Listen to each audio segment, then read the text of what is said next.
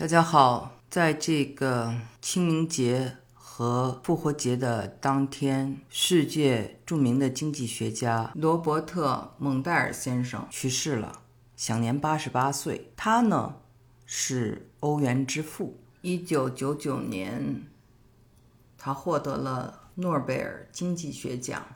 其实啊，听说他应该六十年代就该获诺贝尔奖，只不过因为他的这个人的性格非常的张扬，而且呢有一种文人的这种放荡不羁，所以呢有很多人就经常难为他。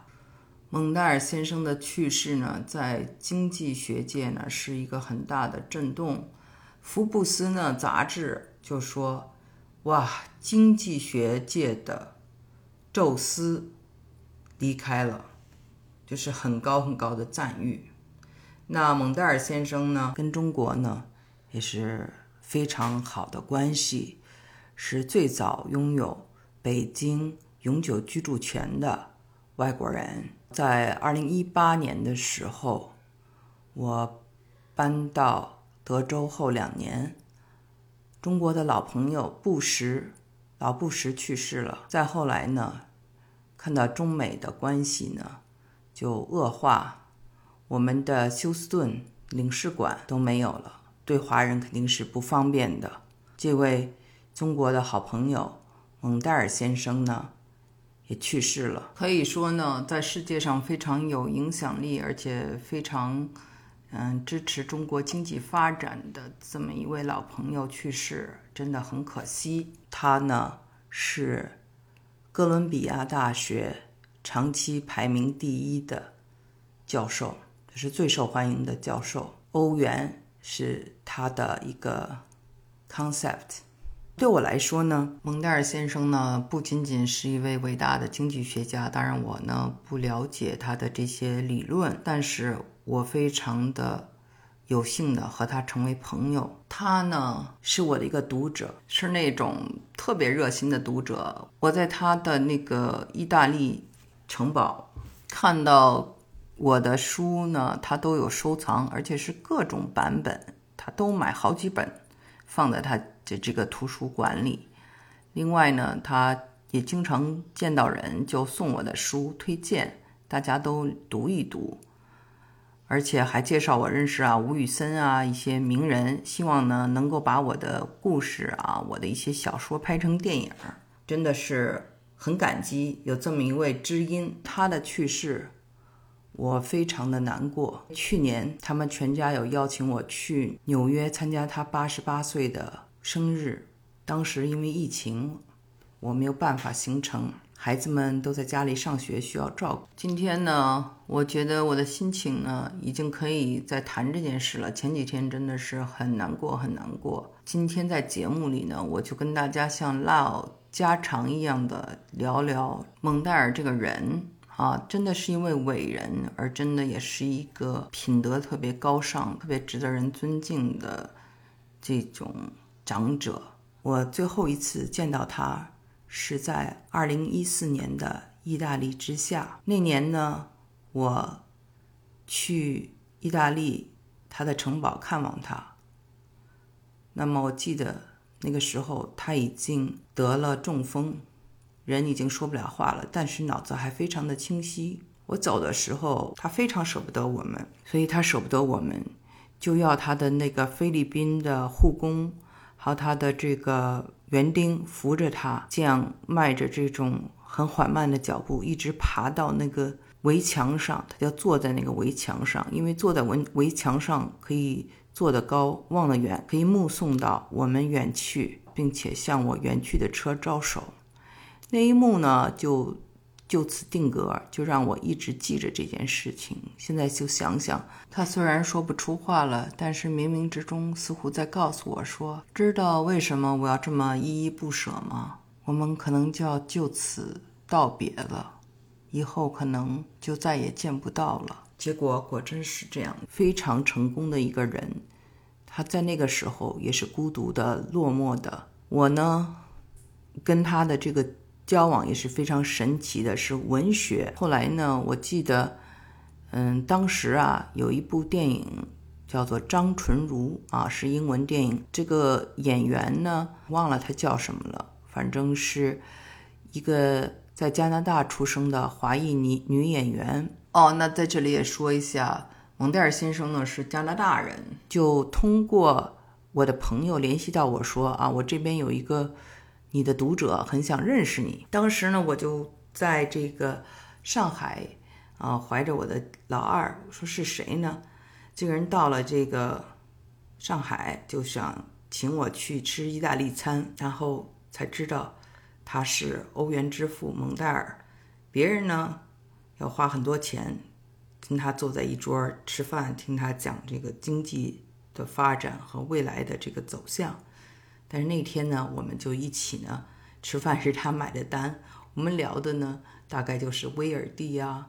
大概就是嗯，尼采呀，还有一些我的作品，他非常欣赏我的作品。他说呀，我的小说他觉得写的非常深刻，他看了好几个版本，而且呢，买了我的所有的英文的小说。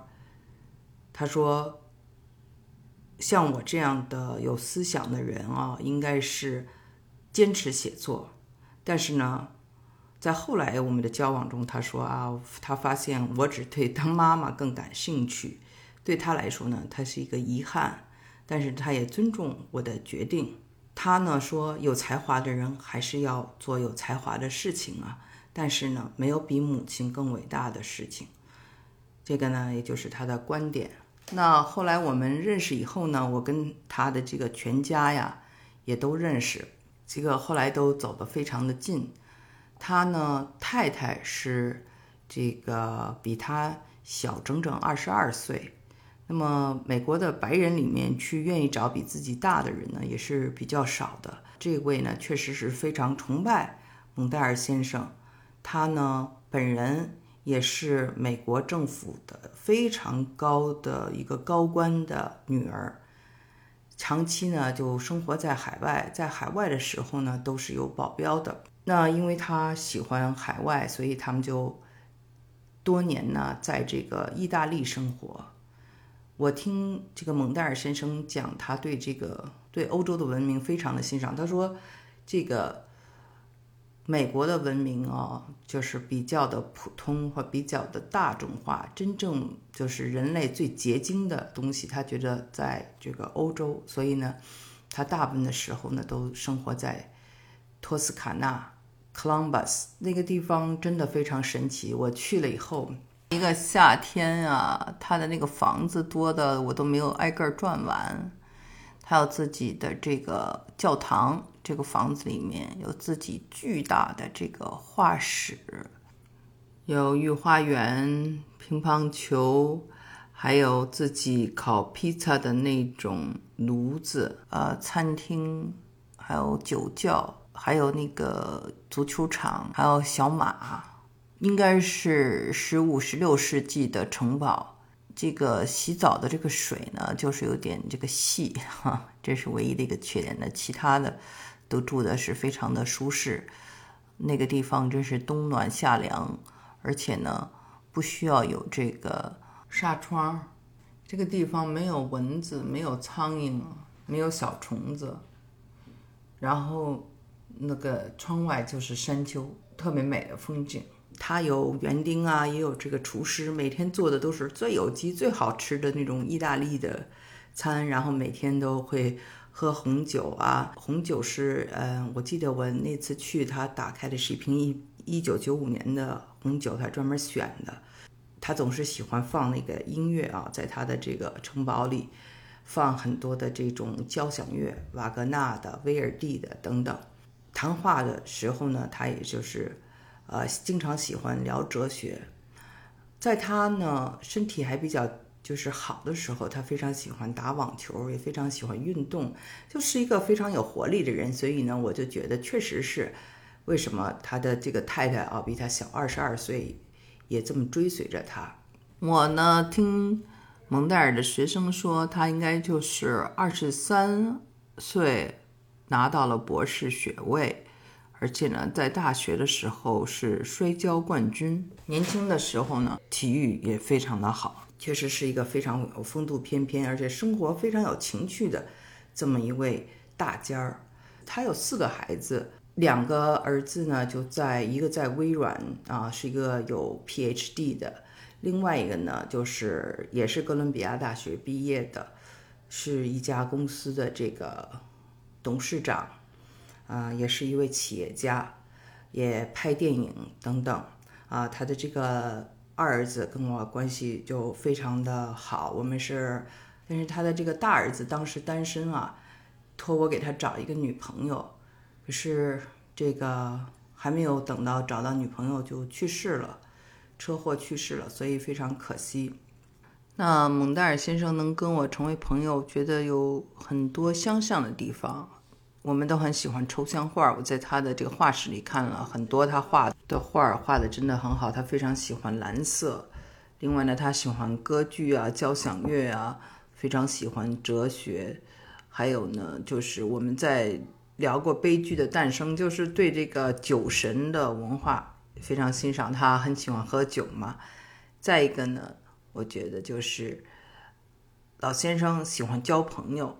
那交朋友这一点呢，就是他愿意把他周围所有的人互相都介绍认识，这一点呢，我觉得跟我也很像，我也很喜欢交朋友。这就是对中西文化的探讨，对历史这方面呢，都有极大的兴趣。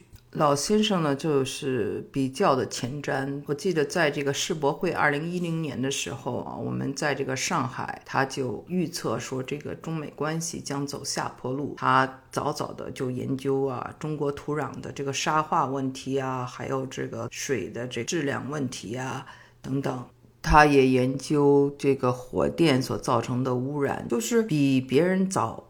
很多吧，他呢也说过，说这个亚洲国家呢应该有一个，比如亚元这样的货币来对抗美元。从一个经济学角度上是行得通的，但是亚洲人呢，因为有过这种本跟中国、日本跟韩国这些有过以前的这些不愉快的侵华战争啊，或者是这个二战呀等等，所以呢，这个就很难有这么一个就是亚洲的一个统一的。东亚的这样一个货币，这个呢，他就觉得是一个遗憾。蒙代尔在经济学上面所做出的贡献，除了欧元，还有供给侧等等，他的供给理论也就造就了辉煌啊，就是里根时代的这个美国经济的辉煌。他呢，很多的这些理论和所达到的这个高度啊，都在他三十岁以前就已经完成了。虽然我不是经济学方面的专家，但是我建议大家可以听听张五常教授，还有非常有名的向松佐，他们对这个蒙代尔的评价。向松佐呢，他认为蒙代尔先生呢，虽然是麻省理工学院毕业的，是一个非常侧重数学，而且蒙代尔先生的几何也特别好，但是他认为蒙代尔先生的高度呢，就在于他呢，把数学只是当做一种工具，他呢是从更高的一个哲学还有历史的这个层面看，怎么对这个人类的福祉有帮助，从这个方面。来研究经济学，来研究这个问题，就使得他呢对这个经济学的这种理论呢等等起点就非常高。这点呢是他的一个观点。向松佐的这个观点和我之前讲的，我跟蒙代尔先生一起聊天的这种。感受也是很像的，因为我说过，他对历史、他对哲学，包括他对中国的，比如说慈禧太后啊，中国的这些历史都非常的熟知和了解。我就觉得他身上有着非常的这种人文关怀精神。这个经济学呢，它是有数学模型加上一些社会学的东西，对吧？所以呢，他是一个集大成者。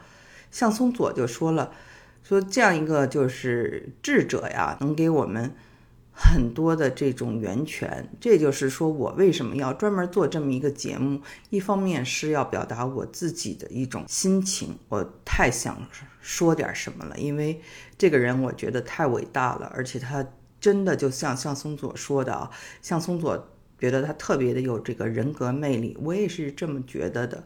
那么你跟这样的一个高尚的人在一起打过交道，然后呢又惊叹于他身上的智慧，那你觉得很多东西是一辈子学都学不完的。从他身上确实能学到很多的东西，所以呢，我也真的是觉得一方面很难觉得他去世了，但一方面又觉得我还是很幸运的，因为我真的跟。这样的这种高人呢，对话过，而且成为很好的忘年交。其实呢，在我小的时候就已经非常的幸运，有机会认识很多非常棒的哲学家、思想家等等。有机会，我把那些故事也找时间分享给大家。好，今天的节目就做到这里，谢谢。